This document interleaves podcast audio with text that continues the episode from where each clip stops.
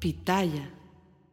Oigan, oficialmente ya estamos iniciando nuestras vacaciones y se los digo, me quedé sorprendido porque antes de que nos pusieran a cuadro dije, a ah, caramba, como que algo sucedió por ahí. Bienvenidos, gracias por acompañarnos. Soy Felipe Cruz, el Philip, y ya estamos iniciando en esta noche de domingo miren, ya estamos oficialmente de vacaciones, vacaciones de invierno, vacaciones de diciembre, vacaciones de fiestas eh, decembrinas, como las conozcan y como ustedes mejor se acomoden, ya estamos arrancando ahora sí y prácticamente hasta el Día de Reyes, pues mucha gente se va a las playas, se van a ciudades, se van a ver a sus familiares, en fin, a donde sea que vayan ustedes, por favor, vayan con mucha precaución, con mucho cuidado y que todas estas vacaciones la pasen increíblemente bien. Oigan, es domingo y no normalmente nuestro podcast lo hacemos el sábado, pero resulta que esta semana, ay Dios mío, pues nos sorprendió, ¿no? La, la triste partida de doña Rosita Pelayo, esta, esta mujer, híjole, de gente como ella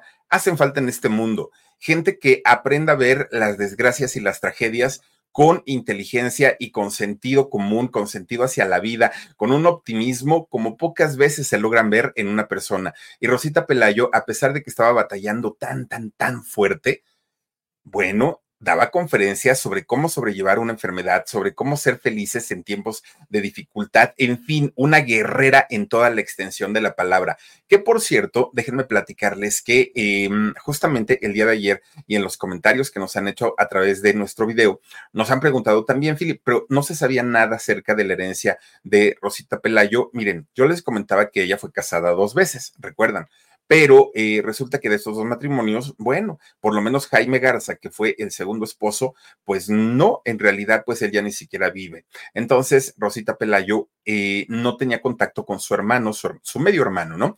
Hermano por parte de su papá, no tenía contacto. Entonces, pues prácticamente la lejanía con todos sus seres queridos era pues a, todo lo que da.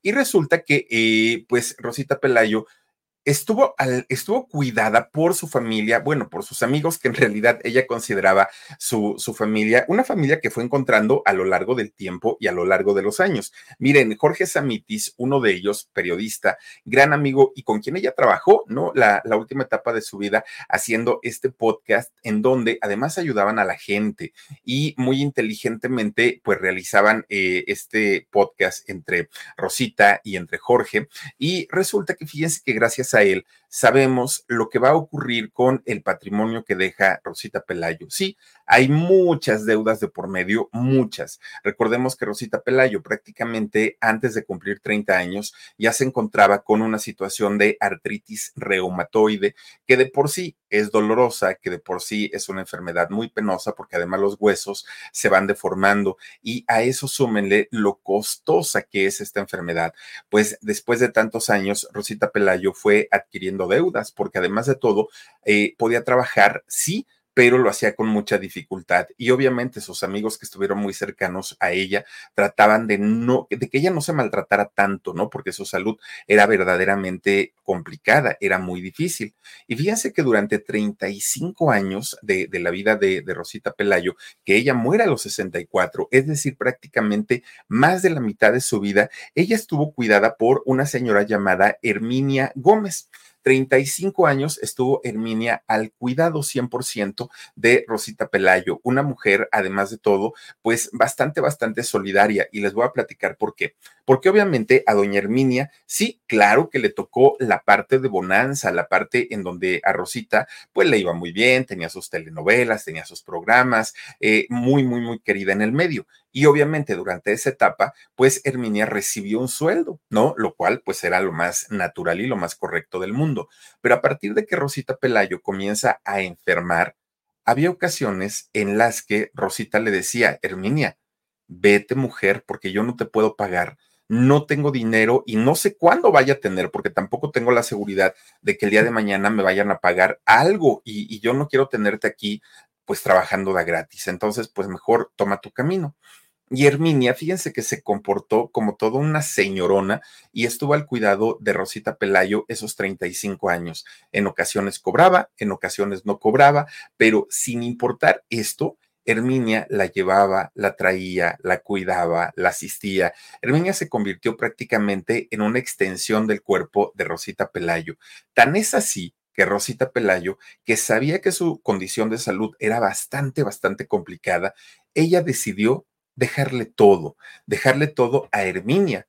No sé a cuánto eh, ascienden los, pues digamos que eh, en propiedades o lo que llegaba a tener eh, Rosita Pelayo, desconozco, ¿no? La, parte económica, pero si había algo que eh, pudiera heredarle a una persona, esa persona fue la señora Herminia, fíjense nada más, eh, quien fue, como ya les decía yo, ella hizo un testamento mucho tiempo antes de que las cosas se le complicaran cuando ella todavía tenía una condición de salud, pues en donde podía eh, ver con lucidez lo que estaba haciendo, decidió heredar en vida a eh, su asistente, su amiga, la persona que la cuidó y que la acompañó prácticamente todo el tiempo. Y eso también habla muy bien de Rosita Pelayo, porque miren, a veces, y, y hay patrones que a pesar de que algún trabajador o trabajadora les han dado toda la vida a su cuidado, resulta que a la hora de la hora pues no les dan ni siquiera las gracias. Y eso eh, puede ser, ay Dios mío, ya me andan cobrando la renta.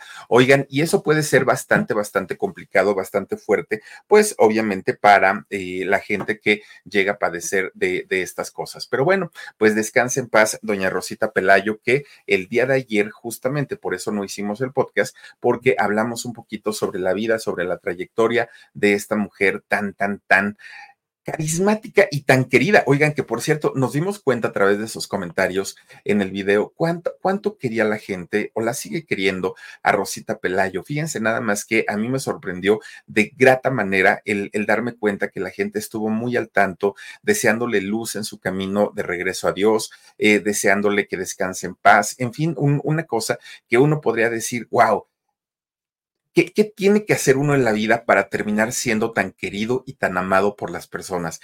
Realmente, pues ahí está el ejemplo de Rosita Pelayo, que con su trabajo logró no nada más eh, ganarse un lugar muy independientemente al que ya había ganado su papá en el mundo del espectáculo, don Luis Manuel Pelayo. Rosita Pelayo, su nombre se, se escribe aparte, ¿no? El nombre de ella es totalmente diferente. Una mujer que cantaba, una mujer que bailaba, una mujer que actuaba y que todo el tiempo tenía una sonrisa en la boca, doña Rosita Pelayo, que Dios la tenga en su santa gloria. Y bueno, pues esa fue la razón por la que el día de ayer no tuvimos eh, este podcast y lo estamos haciendo hasta el día de hoy. Por cierto, oigan, pues eh, cambiando de tema y hablando pues ya de, asuntos totalmente diferentes, les quiero recordar que hoy domingo por ahí de las seis de la tarde, subimos un nuevo video a nuestro canal de cocina que se llama Con Sabor a México. En este video, oigan, les preparamos, miren, no es por nada, pero les preparamos un fettuccini delicioso, delicioso, delicioso. Además, acompañado por eh, vegetales que esto le dan un toquecito y además pues se hace nutritivo, ¿no? El, platillo y los invitamos a que nos acompañen a verlo ahí en Con Sabor a México. Por supuesto, Edgar Omar Benomea, Felipe Cruz el Philip y mi hermano Elirra, el chef, ahí está preparando todas las delicias de esta cocina. Miren, hace ratitito lo acabamos de subir y les agradecemos enormemente que nos hagan el favor de acompañarnos y que se suscriban, oigan, a este canal que por cierto ya vamos a llegar a 23 mil suscriptores y se los agradecemos muchísimo, muchísimo. También recuerden que tenemos otro canal de YouTube que se llama El Alarido y en este canal les contamos historias que tienen que ver con lo sobrenatural. Y el día de ayer también hicimos Alarido en nuestro canal de YouTube. No es cierto, el día de hoy, hoy, hoy domingo subimos un nuevo video en el canal de El Alarido y las invitamos y los invitamos a que nos acompañen. Bueno, ahora sí, retomando toda la historia, fíjense que eh, hablamos al inicio de la semana sobre, híjole, un, un muchacho que de chiquito lo tuvo todo Después se lo llevan de, del lado de su papá y vive con carencias en comparación a como vivía antes. Al día de hoy regresa a tenerlo todo, pero ya, ya se nos está yendo este muchacho por el mal camino, desafortunadamente. Oigan, hablar de Camilo Blanes Ornelas, Camilo, eh, eh Camilo Cristian, eh, ay Dios mío, no me acuerdo si era Cristian, pero bueno, don, don Camilo Blanes Ornelas, este muchacho, Michel es el segundo nombre, perdónenme. Eh, Camilo Michel Blanes Ornelas, este jovencito, que bueno, al día de hoy, pues ya, ya, ya es un, un hombre cuarentón, pero se le sigue llamando Camilín de camino, de, cariño, perdón. Aunque hace algún tiempo Camilín simplemente salió y dijo, no hay más Camilín, ahora soy Sheila Deville.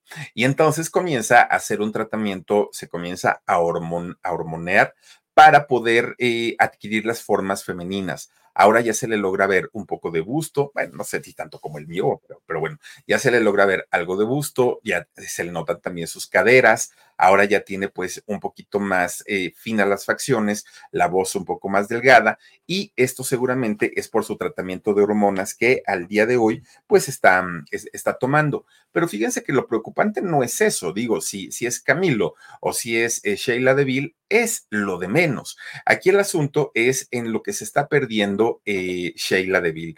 Fíjense las drogas, el alcohol, las fiestas, las desveladas, que obviamente todo eso en algún momento le van a cobrar una factura tan grande a, Sheila Deville o a Camilín, una manera tremenda, tremenda. Bueno, su mamá, doña Lourdes Ornelas, ha tenido que intervenir en toda esta situación. ¿Por qué? Porque el muchacho realmente está mal, emocionalmente, psicológicamente, eh, en cuestión de salud general, su estado es realmente delicado. Digo, una persona que sale así, pues realmente no, no es una persona sana, ¿no? Y fíjense, su vida ahora está en descontrol total. A pesar de que Lulu, su mamá, ha tratado como de meterlo al redil nuevamente, como de hacer lo que se porte bien, independientemente a su género, que, que si se va a convertir en una chica trans o como sea, pero Lourdes lo quiere ver bien. Pero fíjense, mi gente, ¿cómo están? Yo soy Nicola Porchela y quiero invitarlos a que escuches mi nuevo podcast Sin Calzones, en el que con mi amigo Agustín Fernández y nuestros increíbles invitados hablamos de la vida, la fiesta y nuestras mejores anécdotas. Y obviamente todos los detalles que no contamos en ningún otro lugar, solo lo van a tener acá en Sin Calzones. Ven a escucharnos como más nos gusta estar sin calzones. Ustedes ya saben que nos gusta andar sin calzones por todos lados y a ustedes les gusta vernos sin calzones. Todos los jueves en cualquier plataforma donde escuches podcast y en YouTube. Resulta que este muchacho hace algún tiempo, bueno, de entrada borró su, su Instagram y borra su Instagram porque él decía que ya no quería que lo ubicaran como Camilín o como Camilo Sesto Jr. o como Camilo Blanes. No, ahora ya quería ser reconocida como Sheila Deville y por eso es que eh, cierra su, su, Instagram. Pero después abrió cuatro, cerró uno y después abrió cuatro. Eh, de estos, algunos los tiene privados y es muy difícil saber qué es de la vida de, de Camilín o de Sheila Deville. Es bastante, bastante complicado, pero fíjense. Lo que sabemos es que eh, Sheila Deville o Camilín ha sido el heredero universal de la fortuna de su padre, de don Camilo VI, ¿no? Que aparte de todo, ya les contaba yo en el video sobre la vida de él, que primero vivió en España con sus dos padres, luego se pelean los papás, eh, Lulu se viene para México, se trae a su hijo, vive de una manera más modesta que como vivía en España, y después Camilo VI, el papá, se lo roba, se lo lleva a España. Bueno, pobre chamaco, lo han traído de arriba, de, abajo, para todos lados. Y obviamente eso le ha causado y le ha generado muchos desórdenes, ¿no? En su, su cuestión emocional. Pero fíjense que a pesar de que eh, Camilo VI, el padre de él, lo deja como heredero universal, pues ¿qué creen? Resulta que hay un muchacho que ha salido allá en España y que este muchacho se llama David Guerra. Bueno, ustedes dirán, ¿y este es, qué pasa con esto? Bueno, pues resulta que allá en España, justamente por los años 70, Camilo VI estaba en el mejor momento de su carrera, daba conciertos por todo el mundo, viajaba de un lado, viajaba del otro, ¿no? Pues resulta que en uno de esos conciertos tal como le ocurrió aquí en México con Lulú o Lourdes Ornelas, allá en España conoce a una chica a la que le decían Loli. Loli era fan de Camilo VI, pero fan de Hueso Colorado. Y entonces eh, ese, pues ese eh, sentimiento de afecto de Loli hacia Camilo, pues fue haciendo que poco a poco tuviera más cercanía y más cercanía y más cercanía, hasta que finalmente según lo que cuenta este muchacho David Guerra, es que Loli queda embarazada queda embarazada de este muchacho, él es Camilo Blanes, ¿no? Eh, junior y papá. Pero eh, fíjense que este otro muchacho llamado David Guerra, que por cierto no hay imágenes ¿eh? de, David Guerra, porque David Guerra fue entrevistado en un programa de televisión española y ahí le cubren la cara, totalmente la cara cubierta. Este muchacho, David Guerra, al día de hoy es un señor que se, ya es un señor que se dedica a ser taxista, lo cual está muy bien pero resulta que él habla por teléfono a este programa español para contar esa historia, que su mamá fue eh, Loli, que su mamá fue una fan de Camilo VI, que se embaraza de Camilo VI y que incluso David Guerra llegó a convivir con su padre, con Camilo VI. Fíjense que la entrevista no está tan descabellada, ¿no? Porque habla de fechas, habla de lugares, habla de gente, podría, podría ser, ¿no? Pero entonces le preguntan a este señor David Guerra, oye, ¿y te gustaría hacerte una prueba de ADN? Y él dijo, no, porque yo le creo a mi mamá. Si, mamá, si mi mamá me dijo que Camilo Sesto era mi padre, entonces es mi papá. Bueno, pues ahí no para la cosa. Resulta que este señor, David Guerra, dentro de toda la plática que va teniendo a lo largo de esta entrevista, las chicas que lo estaban entrevistando le preguntan, oye, ¿y hay algún interés económico de tu parte? Es decir, que quieras reclamar parte de la herencia de Camilo VI. Y dijo, pues suena interesante, suena tentador, suena atractivo. No lo este, descalifico, no, no, no, no, no es descalificar. No lo, eh, pues como que no, no lo descarto, gracias Dani. No lo descarto totalmente, pero pues igual podría darse la posibilidad. Entonces ya mucha gente en España están considerando, pues que en realidad es un muchacho que igual y ni siquiera tiene nada que ver con la familia Sexto, pero al ver la situación de Sheila Deville, cómo se encuentra emocionalmente, oigan, no vaya a ser al ratito que le quiten todo a Sheila y vayan a decir que sí, este muchacho sí es hijo y pues le vayan a, quitar su fortuna, a quitar su dinero. Que miren, mucho de ese dinero, Camilín o Sheila lo ha despilfarrado, lo ha tirado prácticamente a la basura, muchas obras de arte, cosas de valor, premios de don Camilo Sesto que tenía tan cuidaditos ahí en su casa de Torrelodones, oigan pues ya se lo robaron. Entre tanto borracho y marihuano que entran a esa casa, pues cada que van, pues se llevan algo y se llevan algo y se llevan algo. Y ustedes imagínense llevarse de la casa un disco de oro, un disco de platino, un, premio, del premio que quieran ustedes. O sea, realmente, pues son cosas de muchísimo valor. Entonces, aquí la preocupación que tiene Lulu es que dice que pueden dejar en la ruina a su hijo, que le pueden quitar todo. Incluso Lulu dijo, eso no es cierto, eh, Camilo me lo hubiera dicho ¿no? Camilo Blanes me lo hubiera platicado, pero nunca me dijo nada. Yo no creo esa historia. Pero David Guerra dice, yo quiero conocer a mi hermano o a mi hermana, quiero convivir con él, pero que no se meta la madre mexicana. Así lo dijo. Entonces, pues miren, quién sabe si sea, quién sabe si no sea, pero esta situación por la que vive Sheila Deville o Camilín al día de hoy es muy complicada porque no nada más hay vicios de por medio, ahora también puede haber o existir asuntos legales que pudieran poner en riesgo la herencia de Camilo Blanes. Fíjense, todo este dineral que dejó su papá en propiedades, que dejó en cuentas bancarias, que dejó como regalía de sus canciones, en fin, es un dinero que se va generando todos los días y que ahora puede entrar en una disputa, pero, pero si no entra en disputa, de todas maneras, Sheila Deville no ha hecho realmente nada. O sea, no ha hecho nada por honrar el, nombre de su papá, algún disco eh, recopilatorio, algunos, algún material, algún video, eh, algún DVD con los mejores conciertos de su padre, algo, algo. Simplemente el nombre de Camilo VI sigue vigente hasta el día de hoy por todas las locuras que está haciendo su propio hijo o hija, ¿no? Sheila Deville, y ya no tanto por lo que fue su papá.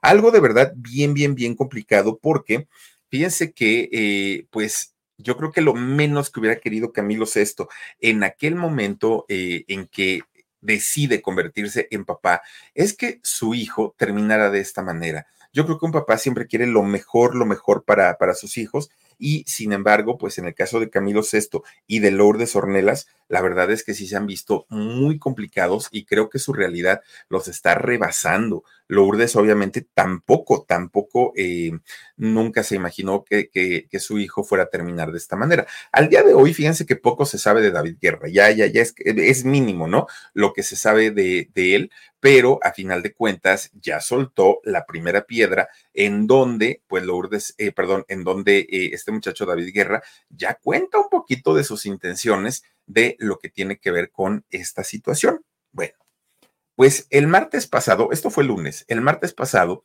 fue 12 de diciembre. 12 de diciembre que para muchos mexicanos es uno de los días más importantes. ¿Y por qué? Porque resulta que este día se festeja un aniversario más de las apariciones de la Virgen de Guadalupe en el Cerro del Tepeyac. Sí, eh, estas apariciones que empiezan por ahí del día 8 de diciembre y terminan el día 12, 12 de diciembre, con este eh, suceso en donde pues la Virgen de Guadalupe se queda estampada o se queda plasmada en el ayate o en la tilda de Juan Diego para eh, probarle sobre todo pues a los pues a los encargados, ¿no? A los clérigos de la religión católica que le hicieran este templo ahí en el Cerro del Tepeyac. Bueno, pues en, digamos que como hablar de eh, la Virgen de Guadalupe, creo que se hace en todos lados. Fíjense que nosotros nos encontramos con una historia un poco distinta o un poco diferente, la historia de Santa Librada. Y fíjense que ese día que hicimos el, el video de Santa Librada, nos tundieron en comentarios, ¿eh? nos pusieron muchos comentarios, incluso muchos de ellos ofensivos. Y estos comentarios que nos pusieron ofensivos al día de hoy están eliminados. No los dejé en el canal. Y por una razón, miren, cuando son críticas, cuando son observaciones, cuando son eh, aclaraciones, todo eso está ahí, porque todo eso nos sirve y nos funciona.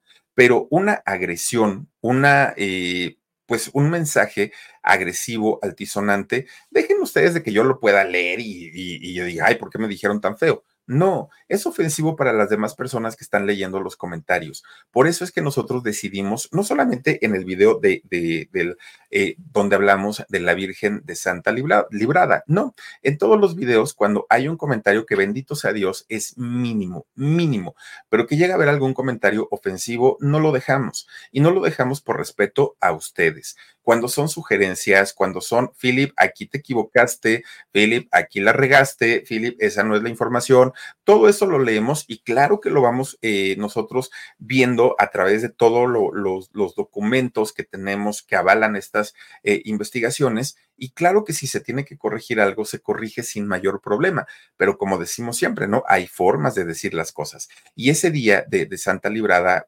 dos, tres personas por ahí estuvieron, pues... Eh, molestando mucho al chat y, yo pienso que es una molestia hacia el mismo chat y no hacia mi persona. Pero bueno, ¿por qué se molestaron tanto? Porque decían que yo no conté la, mm, eh, la historia real de Santa Librada y que ni siquiera tenía conocimiento del tema. Fíjense que ese día, ese día martes que hablamos de Santa Librada, yo les decía que había dos historias les dije, hay dos historias que se cuentan en cómo se dio la historia de Santa Librada. Hoy les voy a platicar una, en algún momento les platicaré otra, pero la gente decía, no, es que esa no, no es la historia real, claro, porque hay dos.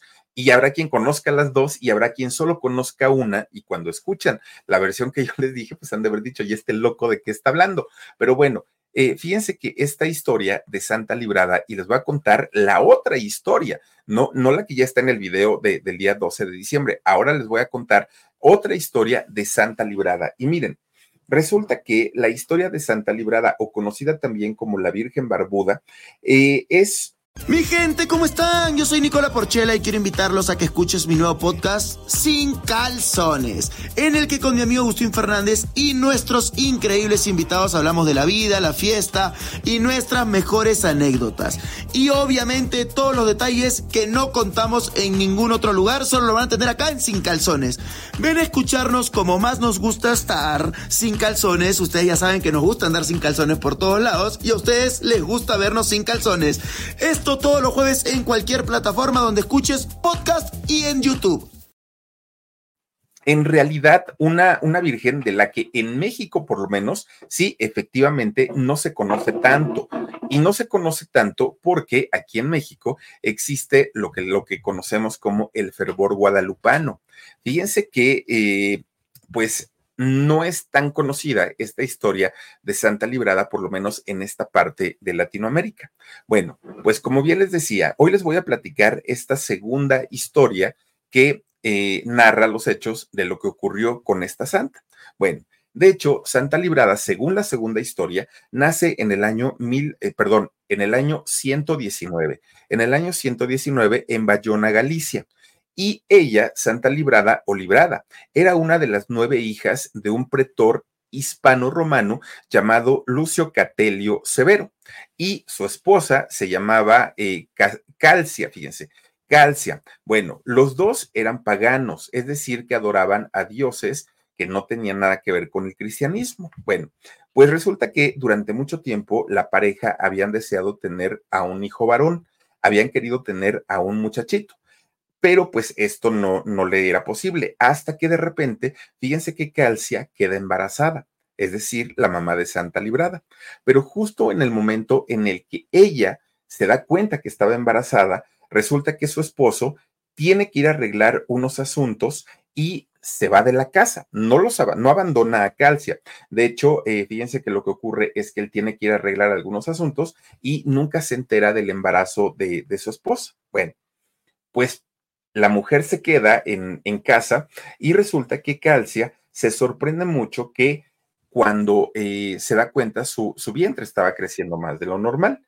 Resulta que al, al alumbramiento tiene nonillizas, es decir, nueve, nueve hijos, ¿no? En un solo parto. Bueno, Calcia se asustó muchísimo, muchísimo. ¿Y se asusta por qué? Porque tener un eh, parto múltiple en aquellos años, y estamos hablando de el 119, imagínense ustedes que esto era visto como algo, pues como una maldición, era como un símbolo de infidelidad, además de todo.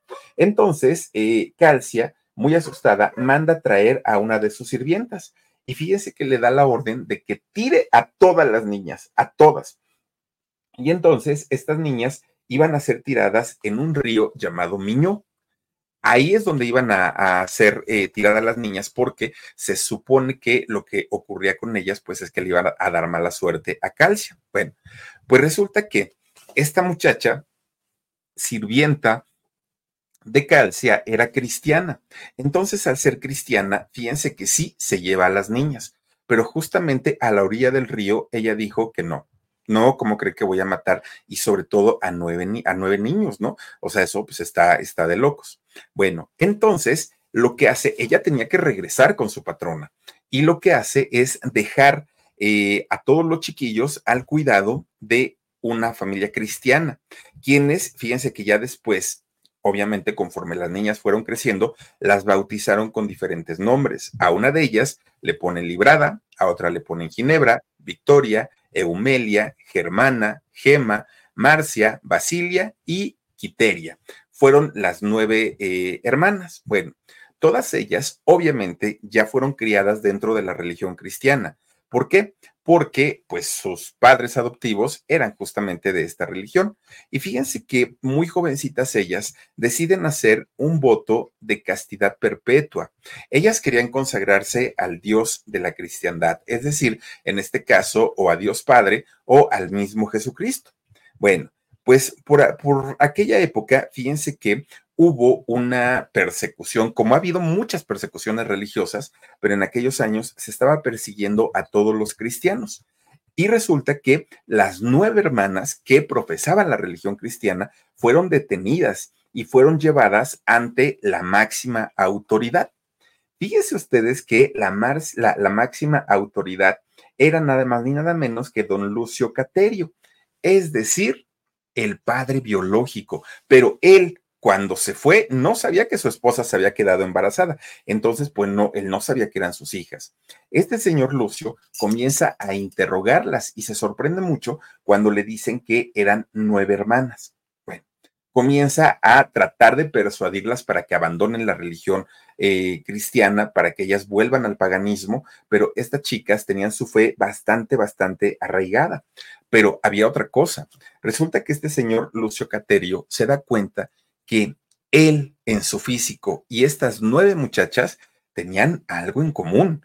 La que no tenía la nariz de él, tenía los ojos de él, la que no el cabello, la que no el cuerpo, la que no es, pero todas tenían un parentesco con él.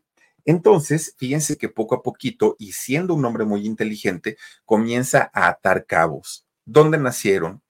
¿Quiénes son sus padres? Eh, ese tipo de preguntas las va realizando este hombre hasta que atacan, ah, perdón, atando cabos, se da cuenta de lo que había ocurrido. Manda a llamar a la esposa y la esposa le confesó todo, todo, todo.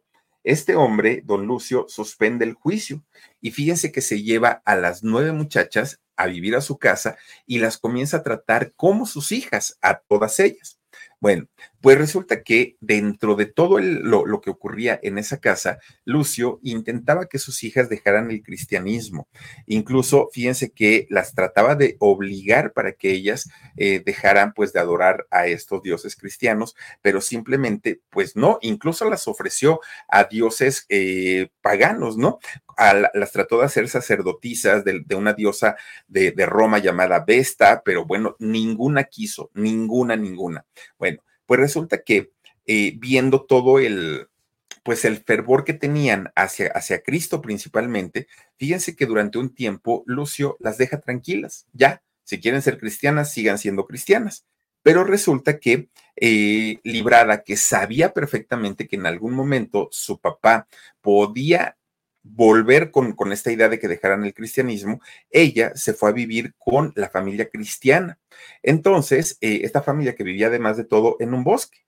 Esto enfureció mucho a su papá, a Lucio, porque le dijo, oye, si yo ya no te molesto, si yo ya no te estoy diciendo que dejes de ser cristiana, ¿por qué te vas? ¿Por qué te quieres ir? Bueno. Mi gente, ¿cómo están? Yo soy Nicola Porchela y quiero invitarlos a que escuches mi nuevo podcast Sin Calzones, en el que con mi amigo Agustín Fernández y nuestros increíbles invitados hablamos de la vida, la fiesta y nuestras mejores anécdotas. Y obviamente todos los detalles que no contamos en ningún otro lugar, solo lo van a tener acá en Sin Calzones. Ven a escucharnos como más nos gusta estar sin calzones. Ustedes ya saben que nos gusta andar sin calzones por todos lados y a ustedes les gusta vernos sin calzones. Esto todos los jueves en cualquier plataforma donde escuches podcast y en YouTube. Pues cuando eh, este hombre Lucio habla con su hija, él nota que su hija era la más bonita de las nueve, la más bonita. Y es cuando decide eh, mandar una, una, foto de ella a eh, un noble de Sicilia, quien este hombre era, pues digamos, un, un hombre poderoso y además muy rico él, el, señor Lucio, le ofrece a Librada en matrimonio. Cuando este señor, el, de Sicilia, ve la foto, pues dijo, wow, esta muchacha está muy bonita y si el señor me la está dando en matrimonio, pues yo quién soy para negarme.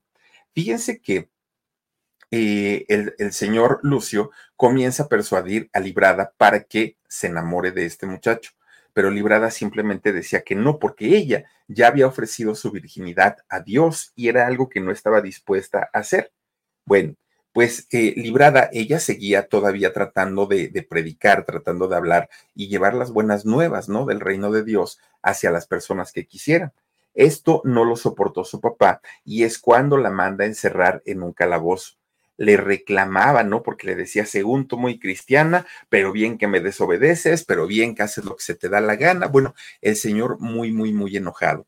Un día antes de la, de la famosa boda que se iba a llevar a cabo con este personaje de Sicilia, resulta que Librada estaba muy triste porque sabía perfectamente que se podía romper el juramento que le había hecho a Dios acerca de conservar su virginidad. Y entonces, muy triste eh, y muy desconsolada, le pide y le ruega a Dios que haga algo para que eh, este hombre la viera fea y no, no le cumpliera esa promesa de matrimonio. Fíjense que dentro de todo esto, ella le dice a Dios, hazme fea. No quiero que este hombre me vea atractiva, pero no solo él, no quiero que ningún hombre me vea atractiva. Y es cuando ella duerme y se convierte en una eh, mujer con barba, con barba espesa, pero además su piel también se, pues se pone muy demacrada porque ella comía poco, eh, ella no es librada, Dani, eh, fíjense que empieza a, a, comer poco y esto hace, esto genera que su cuerpo empiece a adelgazar muchísimo, muchísimo, tanto que cuando este hombre de Sicilia llega para conocerla ya físicamente y para tomarla como esposa, resulta que no le gusta. Sintió repugnancia por ella, rompe el compromiso, rompe el compromiso con su papá y de, con el papá de Librada y se va furioso, furioso. Obviamente, Lucio, el papá de Librada, queda muy, muy, muy enojado, mucho. Y fíjense que en castigo a Librada manda a, a crucificarla. La manda a crucificar para que Librada muera de la misma manera que había muerto el Dios que ahora ella estaba amando, que estaba adorando. Fíjense que era una manera de mostrarle no solamente el castigo, sino además era una manera de desprestigiarla y una manera también de advertirle a las otras muchachas, pues si se atrevían a no dejar el, cristianismo en lo que iba a terminar. Bueno, fíjense que eh, en el caso de, Librada, pues fue bastante, bastante complicada toda la, historia de ella. Pero fíjense que en, Portugal eh, hay una, una, iglesia allá en Portugal en donde eh, se adora, ¿no? Se, adora a la Virgen. Fíjense que Librada apenas tenía 20 años cuando ella, pues, muere, ¿no? Para no ser tomada en matrimonio por este personaje de, Sicilia y para que su pureza no fuera manchada. Ahora, fíjense que la parte más triste de toda la historia es que aquellas eh, hermanas que tenía, que eran ocho, las ocho hermanas, cuando vieron lo que su papá le había hecho a su propia hija y eh, vieron la, la crucifixión, quedaron horrorizadas. Y fíjense que ellas también tenían miedo de que su papá les hiciera lo mismo.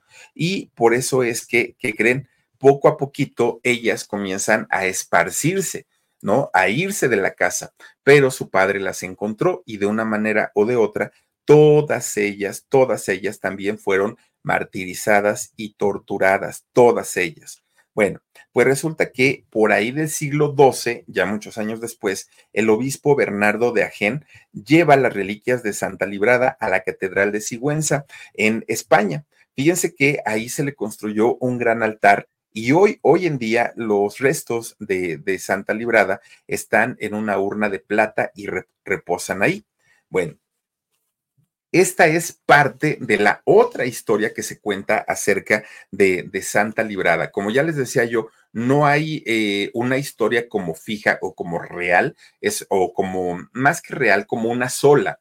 Hay varias historias. Por eso es que entendemos perfecto que eh, algunos de ustedes sí nos hayan comentado, no, Philip, es que la historia que contaste no es la que yo conocía, no, porque se conocen varias. Ya les platicaba una, ahora es otra respecto al violinista que sale a, los pies de ella, mucha gente dice que es que mientras agonizaba librada, el violinista fue y le tocó, ella le entrega una zapatilla de oro, lo acusan de robo, él pide que volverla a tocar a librada y después ella le da su otra zapatilla de oro, en fin, pero hay gente que dice, no hombre, eso ya se lo agregaron mucho tiempo después como ya les decía, no hay algo establecido que diga así se marcan las cosas. Y de hecho se los comenté en el video, les dije, hay varias historias, pero hoy vamos a contar una. El día de hoy, en este podcast, les estoy contando la otra historia de Santa eh, Librada. Pero fíjense nada más una, una cosa tan, tan, tan fuerte, porque evidentemente nosotros, sobre todo aquí en, aquí en Occidente, pues no estamos, ¿no? Preparados para entender o para comprender este tipo de deidades o este tipo de santos porque pues nosotros somos como más tradicionalistas, ¿no? Entonces para nosotros hombre es hombre, mujer es mujer y punto. Pero resulta que tanto en la mitología griega como en cualquier otra mitología, incluso en la mitología eh, azteca, pues este tipo de dualidades daban con muchísima, con muchísima frecuencia. Y no les digo que sea una historia real, es algo que se dice y por algo la Iglesia Católica la sacó del el santoral, porque ya no la consideran a Santa Librada como una santa real, no como una santa aceptada por la iglesia, aunque durante muchos años, claro que fue aceptada y claro que era parte del santoral de la iglesia católica. Pero bueno, oigan, pues vamos a pasar de una santa santa híjole, a este señor, miren, chiquito pero picoso, ay Dios mío, con don Dani De Vito. Fíjense que el día que platicamos de él, oigan, a mí me gustó mucho la, la historia de él porque un hombre muy trabajador, muy conocido, que además de todo, pues a mí me gusta también la manera como actúa. Pero hoy les voy a contar la otra cara de Danny DeVito. ¿Y por qué? Porque resulta que este señor, sí, muy bonachón, muy cuate, muy amigo y todo. ¿Se acuerdan ustedes que les contaba que él estaba casado con una actriz, una actriz llamada Ria Pierman? Resulta que, fíjense que eh, este matrimonio tuvo varias separaciones, varios reencuentros, varios regresos, varios, y, así se la llevaba, ¿no? Y de hecho, fíjense que Ría decía que el, matrimonio, ella había pedido la disolución porque este señor era muy coqueto, muy, muy, muy coqueto, ¿no? Y entonces, pues generalmente, eh, pues se le quedaba viendo a las chicas. Eso, eso decía Ría. Oigan, pues resulta que no. Resulta que hoy vamos conociendo otra historia de Dani DeVito totalmente diferente. Doña Ría se quedó sumamente corta, ¿no? En contar lo que había ocurrido y la razón del divorcio con Dani DeVito, o de la separación, más bien dicho, ¿no? Con Dani DeVito. Bueno, ella decía, pues es que es coqueto, es pispireto, pero en realidad, fíjense que don Dani DeVito, hoy nos venimos a enterar que mi gente, ¿cómo están? Yo soy Nicola Porchela y quiero invitarlos a que escuches mi nuevo podcast Sin Calzones, en el que con mi amigo Agustín Fernández y nuestros increíbles invitados hablamos de la vida, la fiesta y nuestras mejores anécdotas. Y obviamente todos los detalles que no contamos en ningún otro lugar, solo lo van a tener acá en Sin Calzones. Ven a escucharnos como más nos gusta estar sin calzones. Ustedes ya saben que nos gusta andar sin calzones por todos lados y a ustedes les gusta vernos sin calzones todos los jueves en cualquier plataforma donde escuches podcast y en YouTube. Se suma a esta lista grande de depredadores sexuales, de gente que busca a las jovencitas que quieren triunfar, que quieren ser artistas, que quieren eh, tener y lograr algo importante en la vida. ¿Para qué? Para presionarlas a mantener intimidad con ellos a cambio de fama, que muchas veces ni siquiera se las dan. Muchas veces solamente es cuento de ellos para que las chicas accedan a tener un romance con, con ellos. Fíjense que eh, hay varias, varias eh, chicas que han comentado, pues que vivieron esta situación con Danny DeVito. Obviamente él ha negado absolutamente todo, pero hay un sitio, un, un sitio de internet que se llama Radar Online. Y fíjense que en este, en este sitio de internet se habla de todo, todo, todo lo que ha hecho Danny DeVito en relación a los romances. ¿Y saben cómo empieza todo? Sí, ofreciéndole un personaje a las chicas. No, yo te puedo hacer famosa, mira que cuenta conmigo, que, uy, no, yo conozco productores y directores. Obviamente, todas estas muchachitas siendo jovencitas, ingenuas, inexpertas, que muchas veces trabajaban como, como extra. Pero resulta que cuando ya se van desarrollando las cosas, pues empieza primero él a tener acercamientos de tocamientos en los camerinos o en los, eh, eh, ¿cómo se llaman estos? Eh, ay, Dios mío, que son como carros que, se estacionan en los remolques, sí, claro, tienen otro nombre, pero bueno, en, en esos lugares en donde se dan ciertas cercanías. Pero cuando él ya tiene más confianza con las chicas, según este sitio que se llama Radar Online, es cuando ya las lleva a alguna habitación de algún hotel. Y fíjense que, eh, pues no ha sido una la que ha declarado, han sido muchas. Miren, por ahí de los años 90, cuando él estaba haciendo una, una película, un largometraje llamado Hoff o Hoffa, fíjense que dice, se dice que él tuvo una relación con una eh, muchachita rubia, guapísima y muy despampanante.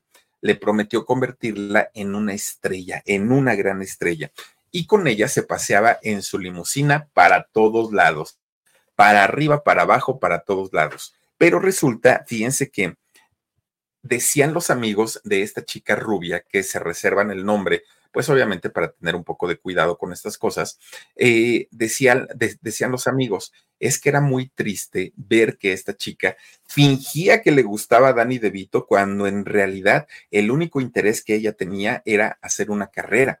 Y el único interés que tenía Dani DeVito era de conseguir un la relación sexual, era todo, era todo. Por eso es que se habla que este, este fue el motivo verdadero de que Ria eh, se haya separado de Danny DeVito y que no solamente haya sido un simple pinteo o coqueteo con las chicas.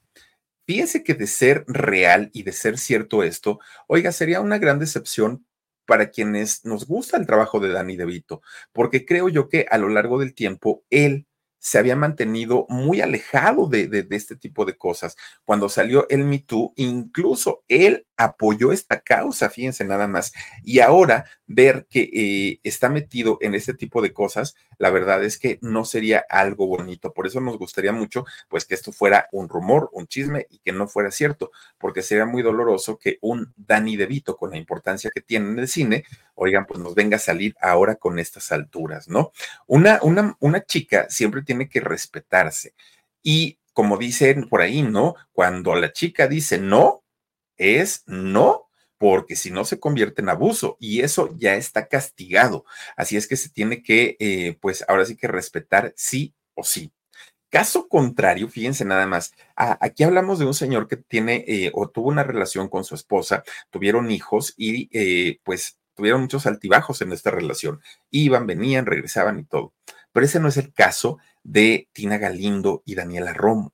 Fíjense que en, hubo un comentario que me llamó mucho la atención en los comentarios que nos dejaron ahí en el video. Y decía este comentario, eh, las relaciones homosexuales se deben respetar, pero nunca serán normales, pusieron ahí en ese comentario. Palabras más, palabras menos, ¿no? Fíjense que me llamó mucho la atención, mucho, porque a estas alturas de mi vida, a los 48 años, yo me pregunto, ¿qué es normal? ¿Qué es normal y para quién es normal? Porque normal para mí sí puede ser el, que dos chicas tengan una, una relación afectiva, puede ser el que dos chicos tengan una relación afectiva, pero puede ser anormal, a lo mejor algo que para la otra persona es muy normal. Entonces, como que ese concepto de normal, pues, pues depende de qué y depende de quién, porque además estamos hablando de, de dos mujeres profesionistas, de dos mujeres muy talentosas, de dos mujeres que no han estado metidas en pleitos, en chismes, en líos, de dos mujeres que además de todo mucha gente las quiere. En ese sentido, creo yo que su relación puede ser bastante, bastante normal, ¿no? Eh, que aparte de todo, Daniela Romo cuando sale y dice, tengo una relación de muchos años con Tina Galindo, nunca dijo una relación afectiva, una relación de pareja, nunca habló de eso. Nosotros damos por hecho que es así, porque además es un rumor que ha sonado durante muchos años. Prácticamente desde el inicio de la carrera de Daniela Romo se ha hablado de, esta relación. Y si es así, pues felicidades. Pero fíjense, de, hecho, hablando de la carrera de doña, de doña Tina Galindo, esta mujer que es un, lujo en el teatro y que ha traído las puestas más importantes de cualquier parte del mundo. Bueno, pues fíjense ustedes que la historia, no solamente de ella, sino también de su papá, es una historia verdaderamente tremenda que había algo que me decía Omar el día que hablamos de Tina Galindo. Me dice, oye, Philip, encontré fotos de Tina Galindo, pero son cuatro hijos, no son tres. Y tú dijiste que son tres. Le dije, ay, Omar, ¿cómo crees? Y entonces, miren, de verdad esa noche ni dormimos y ni dormimos por estar busque, busque, busque, busque, busque, busque, hasta que encontramos. Resulta que sí, sí eh, son cuatro, cuatro hermanos. Artur, que es eh, quien ya falleció, es la gordita, María Elena, es Tina Galindo, y les voy a decir que también eh, está otro hijo, fíjense que es ese hijo de este matrimonio, hermano de Tina Galindo, es nada más ni nada menos que también un hombre dedicado a la política, igual que su padre, don Francisco Galindo, es decir, si son los cuatro hijos, ¿no? Que, me decía Omar, por eso les digo que siempre es importante eh, o aclarar algunas cuestiones o decir gracias, porque sí, efectivamente tienen razón ustedes. No siempre, no siempre estamos así como que, o a veces encontramos una información y de repente encontramos otra y de repente eh, se dice otra y, es, es un poco complicado. Pero bueno, cuando sucede esto, lo aclaramos de inmediato.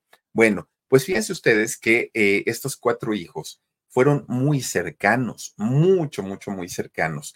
Y al día de hoy, bueno, Arturo ya no vive, eh, Francisco dedicado a la política, Tina Galindo dedicada al teatro y eh, la gordita, ¿no? María Elena está dedicada a representar artistas. Ese es su trabajo. Pero fíjense que hablando un poquito de María Elena, de la hermana de la gordita, que fue representante de Timbiriche, bueno, toda la vida, toda la vida la gordita fue un personaje bastante, bastante importante en Timbiriche. Fíjense, hablando ahorita de Dani De Vito, ¿no? Que, que este hombre puede o no ser un abusador. Bueno, en el caso de, la gordita, no lo es, no, no, no, definitivamente no. Pero cuando sale todo el, tema de Luis de Llano, Sasha Sokol y, esta situación, fíjense que la gordita María Elena Galindo deja algo como una lección bastante fuerte. Fíjense que ella dijo, ah, porque le preguntaron, ¿no? ¿Qué opinaba acerca de esto que se había destapado? Y ella dijo, si Sasha hubiera sido mi hija, yo voy y mato a Luis de Llano, porque eso no se hace. Y mucha gente dijo, bravo, así se habla. Qué buena respuesta dio. Ok, doña este, María Elena, qué bueno. Solamente se le olvida un detalle, doña María Elena, que usted, estando tan cerca de Timbiriche, de Sasha, de Luis de Llano, sabía y se enteró, porque ella misma lo dijo. Claro que yo sabía, claro que lo veíamos, claro que no era normal ver a una niña de 14 años con un cuarentón, claro que todos estábamos en contra de eso. Mi gente, ¿cómo están? Yo soy Nicola Porchela y quiero invitarlos a que escuches mi nuevo podcast Sin Calzones, en el que con mi amigo Agustín Fernández y nuestros increíbles invitados hablamos de la vida, la fiesta y nuestras mejores anécdotas. Y obviamente todos los detalles que no contamos en ningún otro lugar, solo lo van a tener acá en Sin Calzones. Ven a escucharnos como más nos gusta estar sin calzones. Ustedes ya saben que nos gusta andar sin calzones por todos lados y a ustedes les gusta vernos sin calzones. Todos los jueves en cualquier plataforma donde escuches podcast y en YouTube. Pero nadie hizo nada. Nadie hizo nada. Ni María Elena, ni Raúl Velasco, ni eh, toda la gente cercana a Timbiriche. Nadie hizo nada, absolutamente nada. Luis de Llano mete al asunto de las drogas a Sasha Sokol, pero no solo eso. Oigan, Luis de Llano decía, es que su mamá ya me dio permiso. La señora es sabido que tenía un problema con el alcohol. La señora no estaba en sus cinco sentidos. Pero además Luis de Llano dijo, y mi mamá también me dio permiso. Ay, señor, a sus 40 años y todavía le pedía permiso para andar con una chamaquita de 14, no juegue. Y doña María Elena, de alguna manera, no lo dijo de una manera cínica, eso hay que decirlo, pero sí como un cierto desparpajo el decir, pues sí, sí sabíamos pero pues es que, pues, pues, pues, no, o sea, yo sé que no estaba mal, que no estaba bien, pero, pero pues es que, bueno, eran otros tiempos. O sea, ahora se vienen a espantar, pero cuando sucedieron estos hechos, todos callaron, todos callaron una Patricia Chapoy, que era asistente de, Raúl Velasco, y que seguramente se enteró no solo de Sacha y de, y de Luis de Llano, no sé de cuántas otras cochinadas se debieron haber enterado, y hasta el día de hoy, Patricia Chapoy dice con mucho orgullo, yo valgo más por lo que callo que por lo que digo. Imagínense de qué estamos hablando, de todos estos personajes que sí ganarán mucho dinero, serán muy famosos, tendrán mucha trayectoria, pero qué cosas no encubrirán dentro del medio del espectáculo. Una cosa de verdad terrible, terrible que ocurre y que seguramente seguirá pasando hasta el día de, hasta el día de hoy, algo verdaderamente triste. Y ya nada más para cerrar la semana, oigan, pues qué tal con este asunto de los OV7, fíjense nada más. Ahora resulta que Lidia Ávila, pues fue la que empezó a mover todo, todo, todo, para que todos salieran de pleito y a final de cuentas, pues miren, se acabó se acabó OV7. Un proyecto que bien lo dijo Julisa, empezó mal y terminó mal. Cosa que, que, fíjense, algo, algo que me preguntaban también en los comentarios, oye, Philip, ¿y tú sabes qué pasó con, con todos los otros chavos que en algún momento formaron parte de Onda Vaselina y que después se salieron, lo sacaron o lo que haya pasado? Y, y, fíjense que sí, de hecho, sí hay eh, cosas que contar. Bueno, de entrada, eh, hubo una agrupación que se juntaron por ahí del año 2020. Fíjense que ellos se juntaron incluso, hicieron una, bueno, algunas eh, presentaciones, una gira con algunas presentaciones en donde pues estos chavos ya estaban de manera independiente, ya no pertenecían a OV7. Esta agrupación se hizo llamar Qué buen reventón. Fíjense que em, las canciones que interpretaban estos muchachos eran las de los primeros cuatro discos los primeros cuatro discos donde cantaban pues todos los éxitos del rock de los 50 y 60, ¿no? Desde el calendario de amor, desde este, qué buen reventón, este, qué triste es el primer adiós. Esas canciones eran las que cantaban los otros, no estos OV7, los otros que se hicieron llamar qué buen reventón. Pero fíjense ustedes que aunque en realidad no les iba mal, pues tampoco les fue como, como les fue a los OV7. ¿No? Si tuvieron por ahí algunas presentaciones, pero bueno, ahora, de, eh, después, de hecho, en el 2022, salió otra agrupación que apadrinó Ben Ibarra y que se llamaba La Onda Vaselina. Ese nombre le pertenece a Julisa, entonces pues ella puede utilizarlo. Y Ben Ibarra saca a los nuevos o a los nuevos Onda Vaselina, pero fíjense que tampoco tampoco jalaron, tampoco pegaron, y en ninguno de estos conceptos estuvo Daniel Vázquez. Fíjense, Daniel, que todavía pudo haber estado en 9-7, Daniel simplemente dijo, no, a mí no me gustó la manera en la que traicionaron a Julisa, y él simplemente dijo que no. Ahora, fíjense ustedes que eh, todo este movimiento de, la, de las otras agrupaciones que son estos muchachos se dio porque los verdaderos OV7 en algún momento invitaron a todos ellos a unirse a la gira de los 30 años. Pero estos muchachos dijeron, no, pues es que nosotros pues no salimos de pleito con Julisa y ustedes sí. Entonces queremos hacer algo, pero nada más nosotros. Y así lo hicieron. Les digo, tanto los de Qué Buen Reventón como los de la Onda Vaselina, pero hasta el día de hoy no creo, ¿eh? difícilmente van a lograr algo porque esta nueva onda vaselina que salieron, de hecho, es que no me acuerdo si fue a, finales del 22 o principios del 23 que salió la nueva onda vaselina, pero pues ya les digo, ¿no? En realidad no lograron grandes cosas, no, no tuvieron grandes presentaciones y yo no sé si van a seguir adelante o ya no, pero pues bueno. A final de cuentas, fíjense que eh, pues estos muchachos sí hicieron un intento. De los ex Onda Vaselina, que nunca pertenecieron a OV7,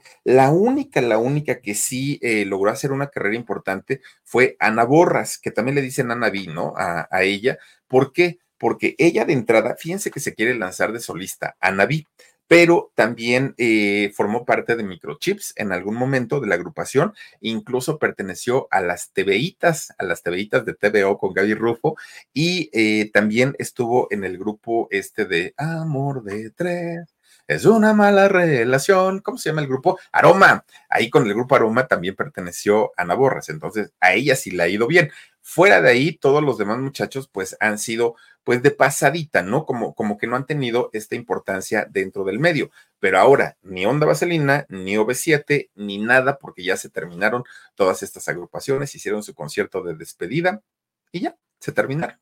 Oigan, hoy sí nos, la, nos la aventamos larga, ¿verdad, Dani? Sí estuvo bastante, bastante larguito, pero es que había mucho, mucho, mucho de dónde cortar, por eso es que nos tardamos un poquito, pero ya nos vamos, ya terminamos, les quiero agradecer muchísimo que nos hayan acompañado, yo soy Felipe Cruz, el Philip, y recuerden que durante todas las semanas que son tres, en las que estaremos fuera de circulación, seguiremos subiendo videitos todos los días a las 9.30 de la noche, hora de la Ciudad de México, el sábado el podcast, todo normalito, pero todo va a ser grabado. Y eh, en el alarido vamos a tener alarido sin, sin problema, en Consabora México también. En fin, seguimos normalitos. Cuídense mucho, pásenla bonito, felices vacaciones y nos vemos hasta la próxima.